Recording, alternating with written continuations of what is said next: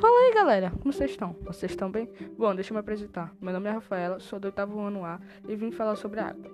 Nessa quarentena, os valores das contas de água aumentaram bastante por conta dos, dos gastos que estão ocorrendo.